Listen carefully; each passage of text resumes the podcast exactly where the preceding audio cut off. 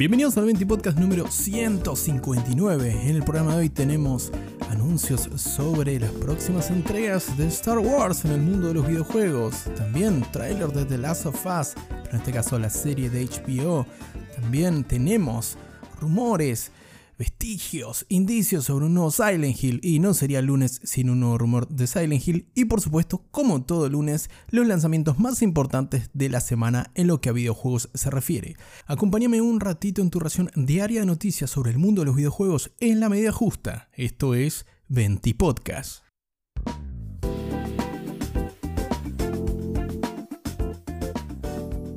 Y comenzamos el 20 podcast de hoy fuerte, con un nuevo anuncio relacionado a Silent Hill. Esto lo iba a incluir como si fuese la sección Humito Hueda, pero acá tenemos algo de certeza.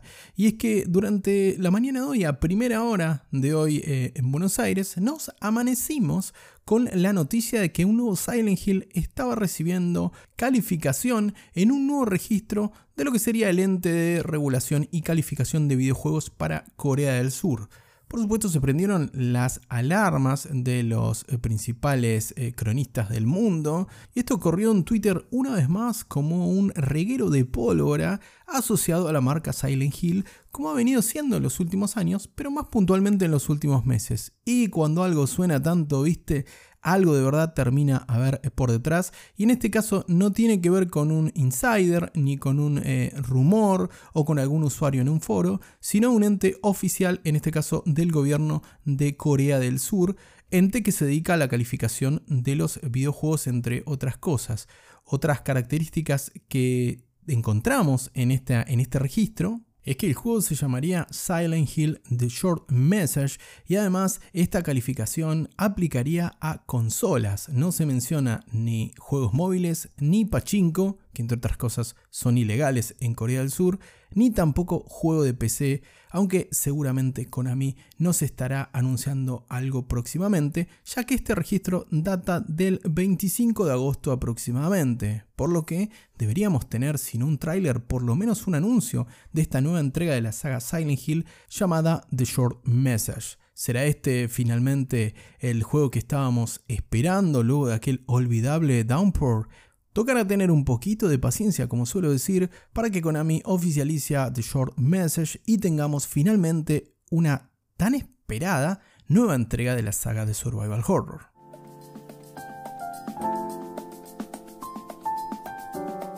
En la siguiente noticia nos toca hablar de una IP tan o más importante incluso que Silent Hill con el trascendido sobre lo que Disney pretende de la saga Star Wars en el mundo de los videojuegos. Y es que, según indican algunos insiders y algunas voces dentro de la industria, por eso te aclaro que esto es un trascendido, no hay nada oficial, es que la compañía buscaría explotar la saga de una forma mucho más agresiva que hasta este momento, y teniendo en cuenta que Electronic Arts ha perdido la exclusividad del acceso a la IP, sabemos que hay diferentes proyectos en curso. Esto daría como resultado una nueva estrategia de abordaje para la IP por parte de Disney y que nos entregaría cada seis meses un nuevo juego de Star Wars. Esto sin duda por un lado es una gran noticia para los fans de la saga y por otro puede llegar a saturar un poquito el nombre Star Wars, aunque si los proyectos son lo suficientemente variados, quizás tengamos mucho de la Guerra de las Galaxias en el mundo del videojuego para saciarnos en los próximos años. De lo que sabemos hasta el momento que se encuentra confirmado, tenemos el juego a cargo de Skydance Media, o más concretamente el Star Wars de Amy Hennig, que sabemos que podría tener algunos tintes de las obras anteriores de la creativa, como por ejemplo la saga Uncharted.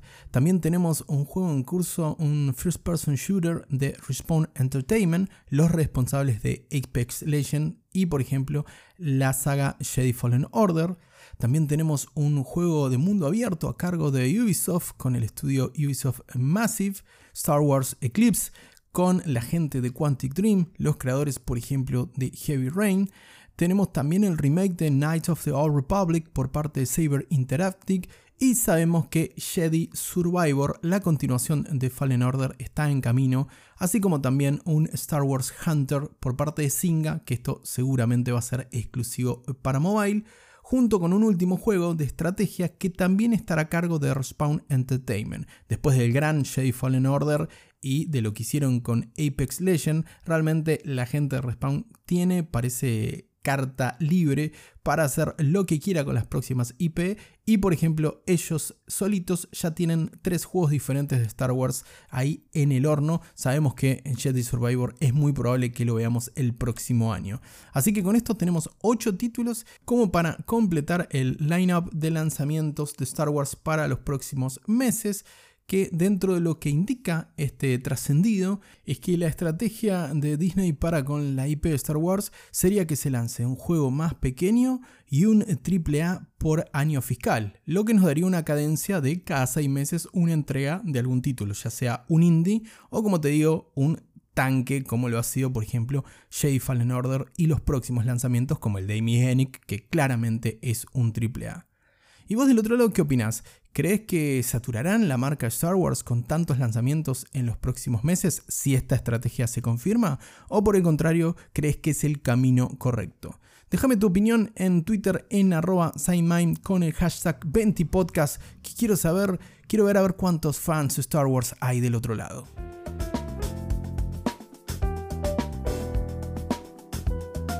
Y finalmente llegó el día para los fanáticos de Naughty Dog y más concretamente de The Last of Us. Hoy, 26 de septiembre, celebramos un nuevo The Last of Us Day, el renombrado The Outbreak Day, que luego de la pandemia cambió su nombre por las connotaciones negativas, por supuesto, que tiene. En las últimas horas, el hombre detrás de la saga The Last of Us, Neil Druckmann, y Craig Massing, el productor o uno de los productores de la próxima serie de HBO que se estrenará el próximo año, se estuvieron yendo y viniendo con algunos mensajitos sugerentes, lo que hacía prever el estreno de un nuevo adelanto sobre la serie protagonizada por Pedro Pascal y Bella Ramsey. Y sí, tuvimos casi dos minutos de un tráiler bastante apasionante con muchísimas referencias y algunas escenas prácticamente calcadas a lo que vimos en The Last of Us Part 1 o The Last of Us 1 en el original de 2013 y realmente sube muchísimo la apuesta y sube mucho las expectativas de los fans. La calidad y el dinero puesto por HBO para esta producción parece no ser un inconveniente, incluso una parte del tráiler se muestra a un clicker, a un chasqueador está bastante, bastante bien hecho. Pero fuera de eso, la tensión, el tono, los planos, todo parece ser correcto en un juego que ya funcionaba prácticamente como una película y que ahora va a pasar, va a cruzarse de vereda a lo que es el mundo de las series directamente. En esta también quiero tu opinión. ¿A vos te parece que es innecesaria hacer una serie de Last of Us dado las características cinematográficas del primer juego? ¿O no? ¿Vas a estar con papitas o pochoclo esperando, ansioso o ansiosa, el día de estreno de esta producción de HBO? Déjame tus comentarios en arroba en Twitter que quiero saber qué opinas. Finalizamos este 20 podcast, por supuesto, como todo lunes, con los lanzamientos más importantes de esta semana. Comenzamos para este martes 27 de septiembre. Llega la versión 1.0, se estrena la versión final del juego, la aventura cooperativa en primera persona Grounded que llega a Xbox Series X, S, Xbox One y PC a partir de este martes 27. Otro que llega este mismo martes es la aventura para PC, o mejor dicho, la aventura de terror psicológico llamada The Frigious Red, que tendrá diferentes episodios y es una aventura para los fanáticos del terror en primera persona. Como te digo, The Fridge is Red o La Nevera es Roja, nombre raro si los hay para un videojuego, que llega solo para PC este martes 27 de septiembre. Otro que llega este 27 de septiembre, este martes, es Tunic, la aventura isométrica que tanto recuerda a los Zelda clásicos, pero con este zorrito tan tierno como desafiante. Ojo que es un juego bastante jodido, a pesar de su aspecto, como te digo, bastante tender del zorrito este de Tunic, que ya se había estrenado en marzo pasado en PC y en Xbox, pero ahora llega finalmente a consolas PlayStation 5, PlayStation 4 y Switch. Como te digo, Tunic ahora lo vas a poder jugar en Play y en Switch a partir de este martes. Nos vamos directamente al jueves, ahora sí con un lanzamiento, un bombazo esta semana, como es el juego de Action RPG de Square Enix, Valkyrie Elysium, que llega a PlayStation 5 y PlayStation 4 el próximo jueves 29 de septiembre. Un cambio en el género para la saga de estrategia Valkyrie, que ahora va a ser Action RPG. No sabemos si va a continuar así la saga, pero las reviews o las previews de este juego están destacándolo como algo bastante prometedor.